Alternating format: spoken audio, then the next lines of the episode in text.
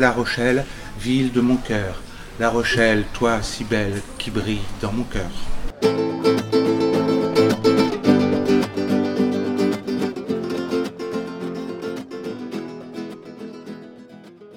Aujourd'hui, nous partons à la découverte du mignonisme, mouvement artistique impulsé par Philippe Catherine. C'est au sein de l'Office de tourisme de La Rochelle que l'artiste a choisi d'exposer la majorité de ses œuvres, également éparpillées au sein de la ville et du Festival des Francopholies. Pour comprendre la démarche, nous sommes allés à la rencontre de Nicolas Martin, directeur général de La Rochelle Tourisme Événement.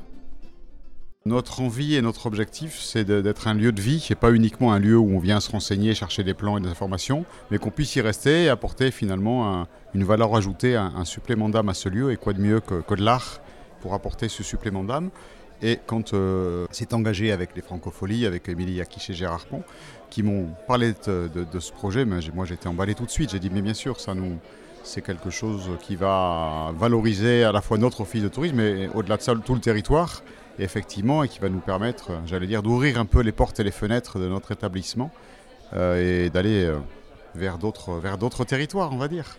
Si l'expérience est concluante, oui, ça va nous donner des idées de recommencer les, idées, les, étés euh, suivants, voire même plus que l'été. Voilà, donc c'est aussi un peu un test cet été, mais s'il fonctionne, il y aura, y, aura, y aura des suites, en tout cas, nous le souhaitons. Nombreux sont les curieux qui se sont amassés aux abords de l'office de tourisme pour découvrir les personnages roses de l'artiste. Moi, je vois quelque chose d'un peu, euh, un peu perché, comme il est, un peu original, avec plein de petits trucs mignons, mais en même temps qui, qui dénoncent certaines choses ou qui laissent passer un, message, pas forcément dénoncer, mais laisser passer un message à travers des objets assez mignons, parce que il me semble que l'exposition c'est pour son enfant, donc c'est euh, enfin, faire passer un message à travers des jouets ou des petites choses mignonnes. Voilà, c'est ce à quoi je m'attends.